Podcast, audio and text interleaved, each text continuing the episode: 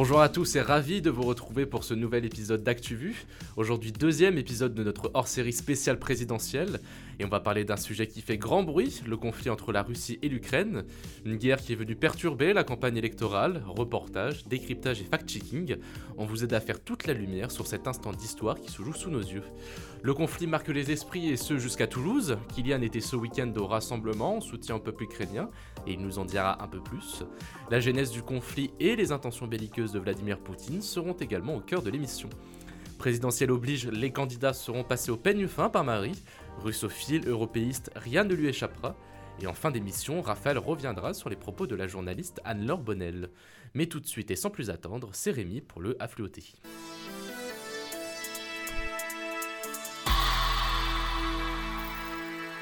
Ça y est, on connaît enfin la liste définitive des 12 candidats qui se présenteront à l'élection présidentielle.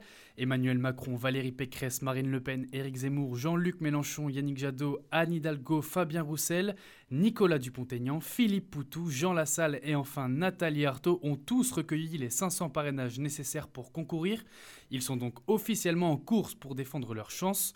D'autres prétendants comme Christiane Taubira ou François Asselineau ne sont pas parvenus à franchir le cap de ces 500 parrainages. Je ne ferai pas de débat avec les autres candidats avant le premier tour, a déclaré le président de la République Emmanuel Macron lors de son premier déplacement de campagne à Poissy lundi 7 mars. Ses premiers mots étaient forcément scrutés après l'annonce tardive de sa candidature. Plusieurs de ses adversaires souhaitaient organiser un débat pour confronter leurs idées à celles du président sortant, mais ce dernier ne le désire pas arguant qu'aucun autre président en fonction qui se représente ne l'a fait auparavant. Je préfère le débat avec les Français plutôt, que des meetings où des gens vous applaudissent, a-t-il ajouté. Marion Maréchal apporte son soutien à Éric Zemmour lors du meeting du candidat à Toulon dimanche 6 mars. La nièce de Marine Le Pen, longtemps députée du Rassemblement national, avait quitté le parti en 2017 pour s'éloigner de la politique et s'orienter vers le monde de l'entreprise. Revenue dans le jeu politique il y a seulement quelques semaines, elle a répondu favorablement aux appels du pied d'Éric Zemmour. Ce soutien est un renfort de poids pour le candidat qui peut également compter sur l'appui d'autres figures comme Gilbert Collard ou Jean Messia. Pour Marine Le Pen, cette annonce est forcément un coup dur. Elle considère cette décision comme incompréhensible, violente et brutale. Il y en a un autre qui connaît des turbulences dans cette campagne présidentielle malgré des scores honorables dont les sondages, c'est Fabien Roussel. Le candidat communiste avait été accusé d'avoir bénéficié d'un emploi fictif en tant qu'assistant parlementaire entre 2009 et 2014 auprès du député du Parti communiste français du Nord Jean-Jacques Candelier. Il s'était défendu en affirmant que sa fonction s'effectuait surtout sur le terrain. Son argumentaire vient d'être mis à mal par certains témoignages de syndicalistes de l'époque affirmant ne jamais avoir vu Fabien Roussel. Jean-Jacques Candelier lui-même a affirmé que sa situation n'était pas très nette. Malgré ça, Fabien Roussel tente de montrer d'autres preuves de sa bonne foi en publiant des traces de son travail comme des journaux ou des fiches de salaire.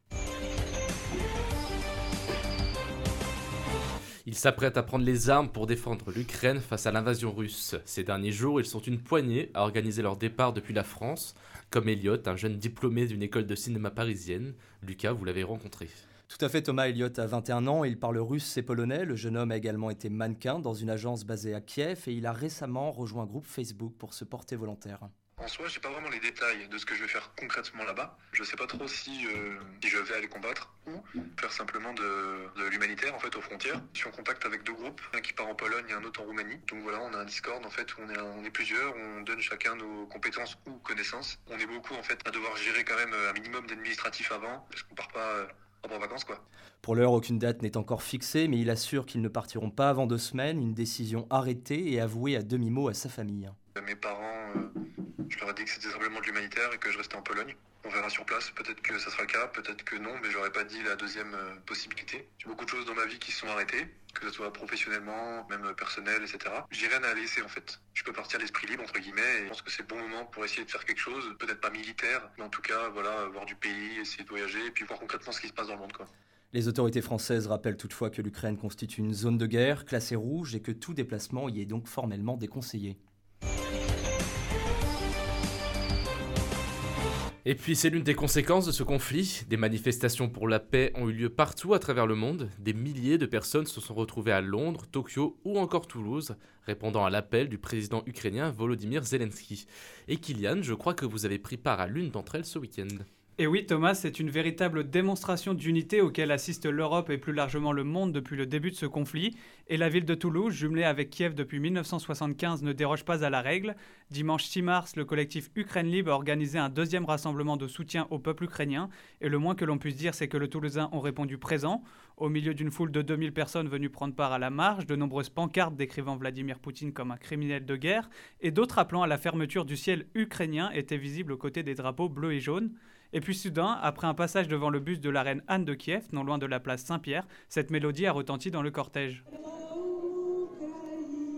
Cette chanson, c'est l'hymne de l'Ukraine. Ni la gloire ni la liberté de l'Ukraine ne sont mortes, peut-on entendre résonner pendant la marche? Certains la chantent la main sur le cœur, d'autres brandissent le drapeau ou serrent les mains de ceux qui les accompagnent. Au-delà de la présence d'Ukrainiens, je crois que de nombreux autres ressortissants étaient présents, Kylian. Effectivement, cette démonstration de solidarité va plus loin. Dans la foule réunie à l'appel du collectif, de nombreuses familles, des habitants de la région, des Ukrainiens, mais aussi sept Américains avec un t-shirt portant la mention Yaroslavna du nom de l'association toulousaine qui récolte des fonds pour les réfugiés Je suis choqué par ce qui se passe en Ukraine.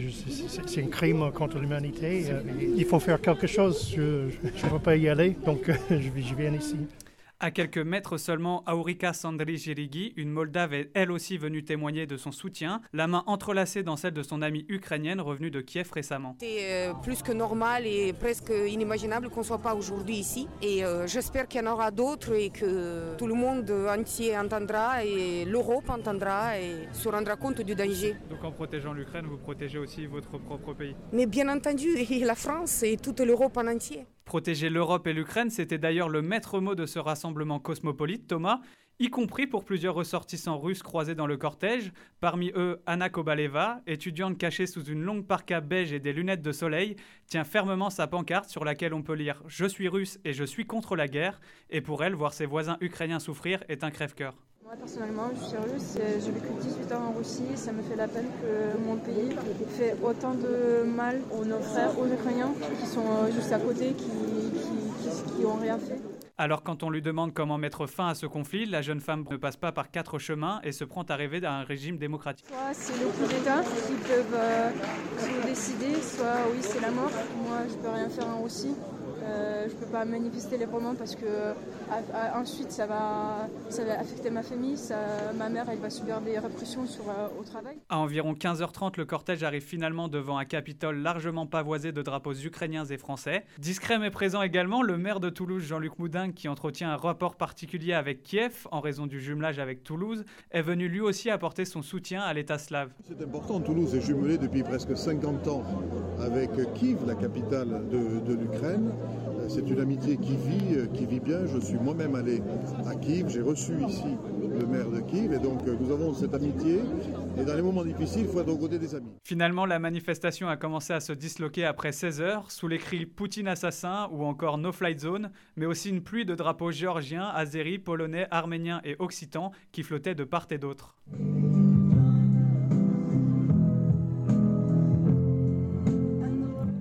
Des manifestants prônant la paix issus de tous les continents qui espèrent comme John Lennon qu'un jour le monde sera uni. Cette journée historique est en tout cas à marquer d'une pierre blanche. Je ne vous apprends rien en vous disant que le conflit entre l'Ukraine et la Russie a des racines bien plus profondes que la passe d'armes de 2014 autour de la Crimée.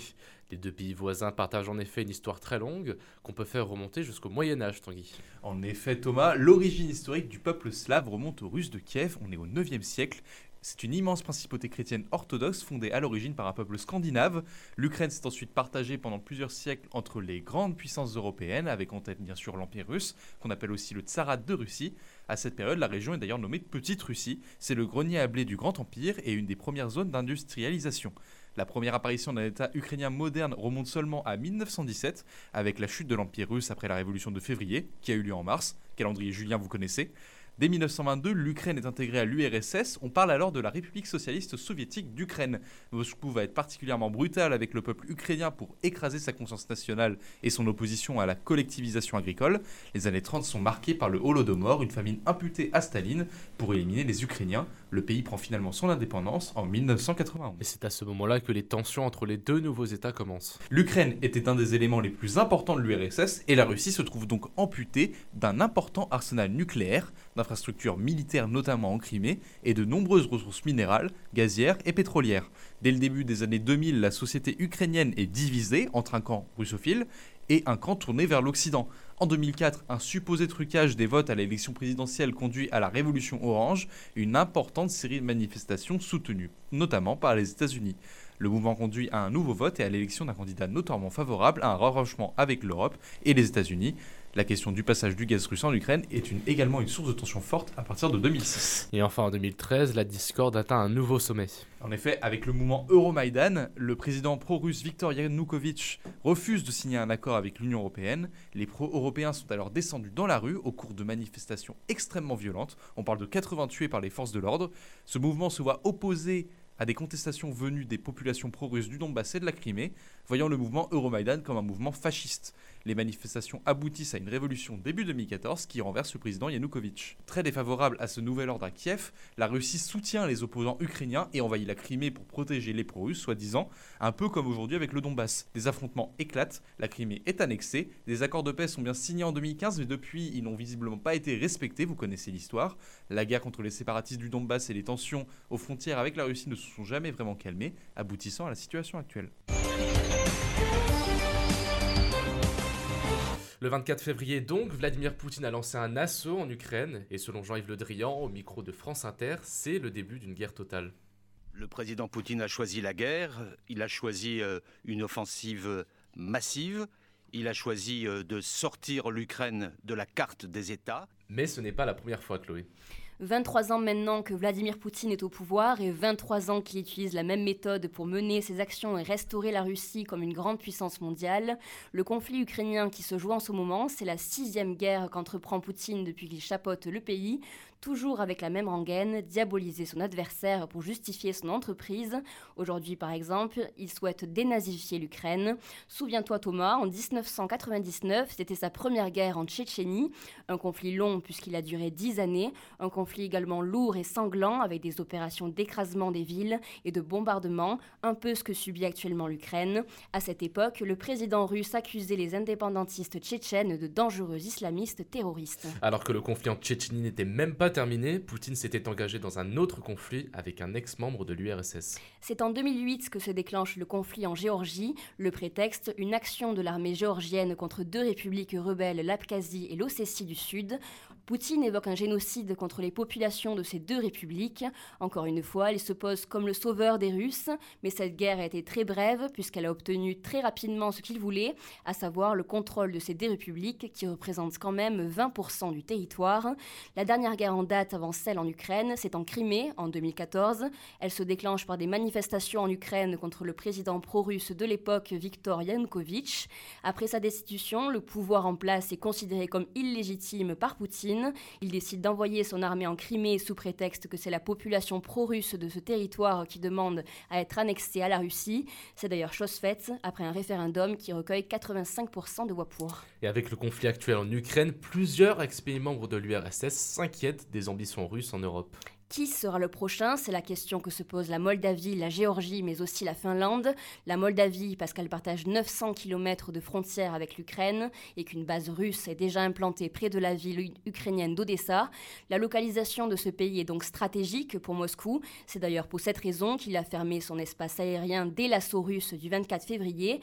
À la question de savoir si Jean-Yves Le Drian est inquiet quant à la situation en Moldavie, mais aussi en Géorgie, le ministre des Affaires étrangères répond sommes inquiets sur la suite et, c'est la raison pour laquelle le paquet de mesures qui ont été prises va être tout à fait déterminant, y compris d'ailleurs pour les industries d'armement russes. il y a une dérive aussi autoritaire en matière d'ingérence, c'est-à-dire essayer de euh, désarçonner les pays occidentaux par euh, différentes actions de déstabilisation qui aboutit à la reconfiguration de l'histoire.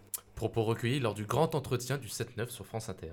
Même sonnette d'alarme de l'autre côté de la mer Noire en Géorgie, avec ces deux républiques protégées par la Russie, l'Abkhazie et l'Ossétie du Sud, le pays est inquiet, d'autant que la Géorgie comme l'Ukraine demande son adhésion à l'OTAN, une menace selon Poutine. La présidente de Géorgie, Salomé Zoravishvili, interrogée lors du grand entretien du 7-9 de France Inter, reste tout de même optimiste malgré les tensions fortes qui perdurent. Que non seulement la Géorgie n'a pas disparu comme, euh, comme État, euh, mais la Géorgie n'a pas changé d'orientation à la suite de la guerre.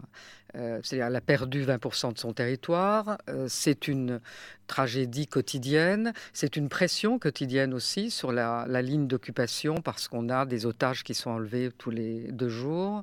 La semaine dernière, le président du parti Rêve géorgien Irakli Kobakidze a demandé à Bruxelles d'examiner urgemment la demande d'adhésion à l'Union européenne et de conférer à la Géorgie le statut de candidat à l'entrée dans l'Union européenne. C'est d'ailleurs chose faite depuis lundi. L'Union a annoncé avoir lancé l'examen des candidatures de la Géorgie et de l'Ukraine. Mais sur le plan géographique, démographique et donc stratégique, la Géorgie et la Moldavie semblent moins intéresser Poutine que l'Ukraine. Effectivement, l'importance de ces provinces est aujourd'hui moindre pour le Kremlin. Déjà, il y a la symbolique concernant l'Ukraine. Poutine considère ce pays comme le berceau du peuple russe, mais d'autres éléments rentrent en compte. Au niveau démographique, l'Ukraine compte 44 millions d'habitants, tandis que la Moldavie et la Géorgie comptent respectivement 2,7 et 3,8 millions d'habitants. En plus, l'Ukraine est militairement bien plus intéressante que la Géorgie et la Moldavie, autant en termes d'effectifs que de moyens. La guerre entre la Russie et l'Ukraine se joue sur tous les fronts, y compris le front immatériel. Depuis le début du conflit, des cyberattaques ont déjà touché certains États. 6000 éoliennes déconnectées en Allemagne, 100 000 personnes privées d'Internet en France. Bonjour Valentin. Bonjour Thomas. En France et en Europe, on est mal armé pour se défendre contre les cyberattaques. L'Europe est en retard dans le domaine numérique. C'est Laetitia Saint-Paul qui le dit. Elle est vice-présidente de l'Assemblée nationale et la députée a rédigé un rapport sur la cybersécurité où elle assure que la France doit mettre le paquet dans ce domaine. Elle précise dans Ouest France, il faut une révolution culturelle sur ce sujet car cela peut déstabiliser un pays on voit bien les attaques contre nos entreprises, la désinformation de masse. Justement, ces problèmes, la guerre actuelle en Ukraine les a propulsés sur le devant de la scène. Un nouveau défi pour les entreprises françaises, c'est ce que souligne Manuel Escortibillo.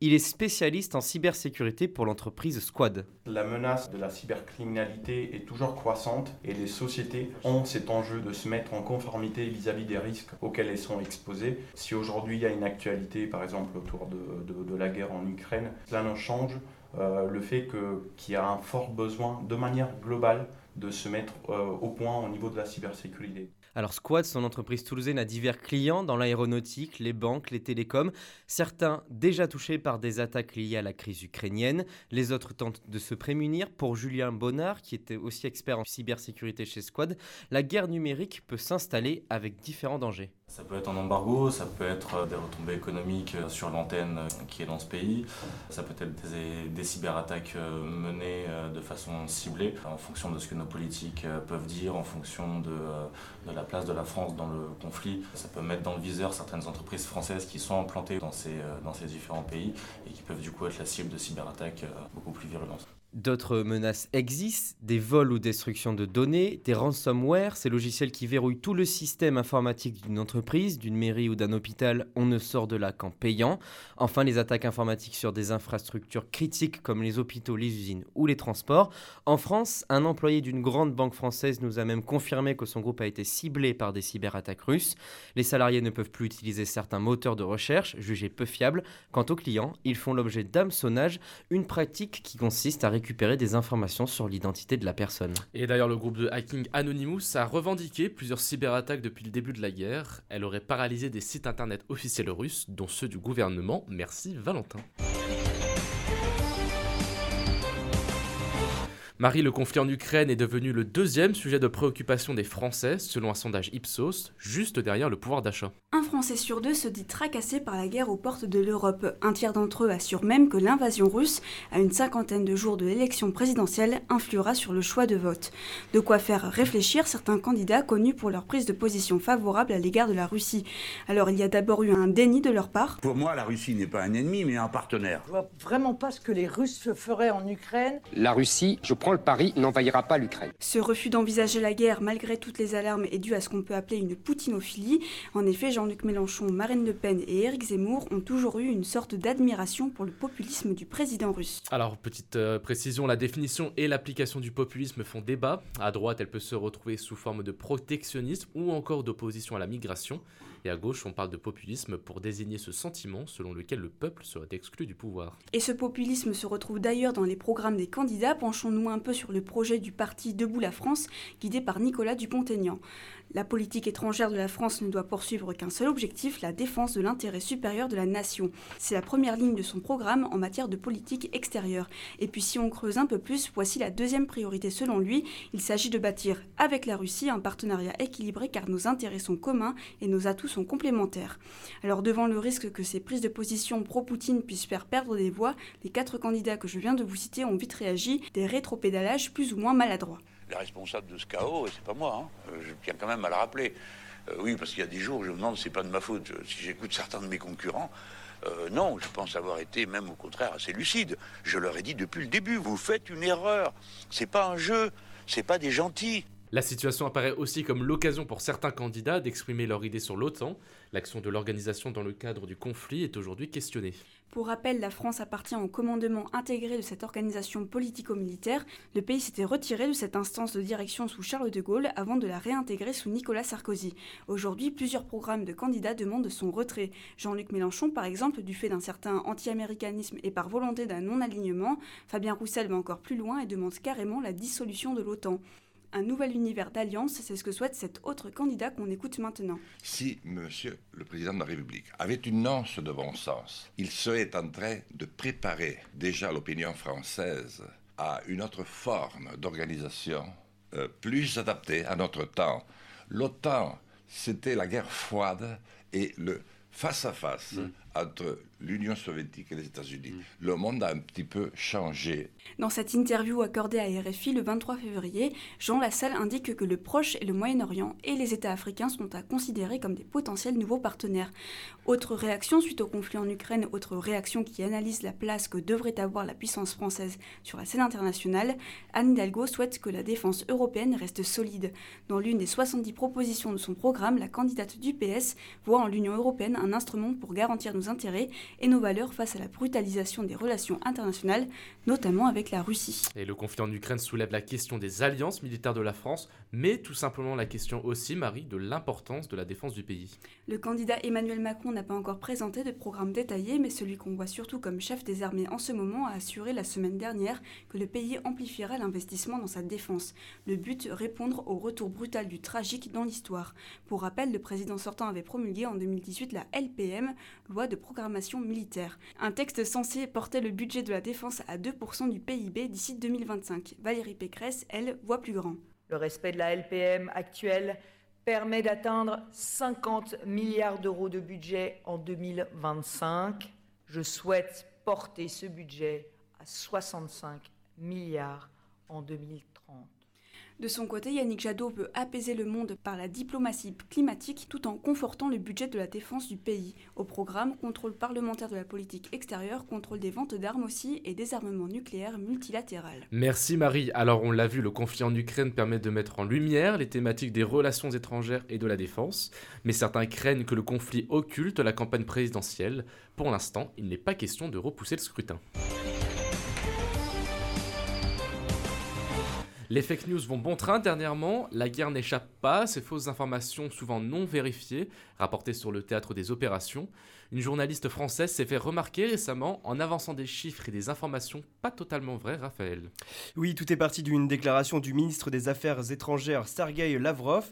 Le dirigeant russe a accusé Emmanuel Macron de censurer une journaliste française en Ukraine. Le bras droit de Poutine réagissait à une déclaration du président français qui affirmait que la Russie n'est pas agressée, elle est l'agresseur. Et qui est cette journaliste en question? Et eh bien cette journaliste qui est citée par le dirigeant russe, c'est Anne-Laure Bonnel. Anne-Laure Bonnel euh, se présente comme une réelle reporter, photojournaliste sans filtre, sans Photoshop, sans recadrage dans sa bio Twitter. Elle est surtout connue pour avoir réalisé un documentaire Donbass, sorti en 2016. Ce film a été réalisé lors de trois voyages de 15 jours en 2015 dans la région de l'Est de l'Ukraine, où les séparatistes russes ont pris le contrôle lors de la révélation de Maïdan en 2014. La journaliste qui refuse de se faire appeler journaliste car elle se dit extrêmement déçue par la profession, après la, je cite, non-médiatisation de ce conflit, s'est fait remarquer et peut-être un peu plus connaître par un plus grand public après son passage à la TV récemment. Mais sur quelle chaîne s'est-elle fait peut-être marqué alors? Cette chaîne CC News, hein, le 1er mars, elle était invitée par... Euh, bonjour Pascal Pro. Pendant plusieurs minutes, Anne-Laure Bonnel, toujours présente au Donbass, zone reconnue indépendante par Poutine juste avant le, que le conflit en Ukraine éclate, raconte ce qu'il se passe à l'est du pays en revenant sur les événements depuis le début du conflit en 2014 et déclarant que l'Ukraine bombarde sa propre population et les civils pro-russes vivant dans cette partie du pays. Euh, la population du Donbass en 2014 a été euh, ciblée euh, et par son propre gouvernement. la population russophone a été bombardée par le, le, gouvernement de Kiev. Oui, voilà. J'ai toutes les preuves, donc je pourrais vous les fournir en rentrant en France. J'ai les images. J'ai un film là-dessus. C'est incontestable. Mais aujourd'hui, les, les, bombardements ou les exactions, elles sont russes ou elles sont, elles sont russes ou elles sont ukrainiennes? Du côté où je suis, du côté où je suis, elles sont ukrainiennes. Le film que j'ai fait euh, en 2015 a été, euh, a été euh, est une preuve de, de, toutes ces, euh, de, de, ces crimes de l'humanité. Après cette déclaration fracassante, les membres du plateau restent sans voix, même si la plupart étaient sur leur téléphone. Le problème, c'est que cette photo reporter ou documentariste manque de pluralité. C'est en tout cas ce que déplore Benoît Vitkin, le correspondant du Monde en Russie. Il lui reproche de n'avoir pris en compte que l'avis des séparatistes pro-russes. Il affirme également que lors de son film sur le Donbass, elle a été accompagnée tout le long de son film par des membres du groupe séparatiste. Je cite buvant leurs paroles téléguidées par la propagande russe. Anne-Laure Bonnel n'a jamais été filmée euh, dans le camp d'en face ukrainien, en proie au conflit également depuis 2014. Et lors de cette intervention, Anne-Laure Bonnel avance également un chiffre plutôt trompeur. Il y a eu 13 000 morts 13 000 morts. Selon elle, 13 000 personnes russophones ou pro-russes auraient péri durant le début du conflit dans le Donbass, un chiffre confirmé par le haut commissaire des Nations Unies aux droits de l'homme, sauf que ces 13 000 morts ne concernent pas que les seuls civils vivant dans la partie séparatiste. Toujours selon l'ONU, on démembrerait ainsi au moins 3 350 civils, environ 4 100 membres de forces ukrainiennes et environ 5 650 membres de groupes armés pro-russes. Autrement dit, présenter ces 13 000 morts comme des civils qui se trouvaient tous du côté des séparatistes du Donbass, même si ce n'est que sous-entendu, est trompeur. De plus, ce chiffre avancé par Anne-Laure Bonnel semble concorder avec la parole de Moscou. Le porte-parole du, du, ministère russe de la Défense, Igor Konachemkov, parlait lui de 14 000 morts, dont des enfants, alors que Vladimir Poutine parlait lui d'un génocide. Enfin, pour étayer son propos sur CNews, Anne-Laure Bonnel n'a pas hésité à montrer en direct des images de cadavres, en affirmant sans contradiction que c'était des Ukrainiens qui avaient commis ces actes. Vous la voyez cette photo, c'est celle que j'ai prise euh, avant-hier. Donc voilà ce qui se passe dans le Donbass. Et regardez cette institutrice, vous la voyez là coupée en deux. Ça, c'est les forces ukrainiennes. Je continue parce que vous allez voir ce que c'est la guerre. Depuis cette intervention, euh, Benoît Vitkin a largement répondu à cette dernière pour établir la, la réalité concernant la situation au Donbass. Ce correspondant en Russie, comme la plupart de ses confrères journalistes aujourd'hui, risque désormais 15 ans de prison pour la propagation d'informations fausses et visant à discréditer l'armée russe.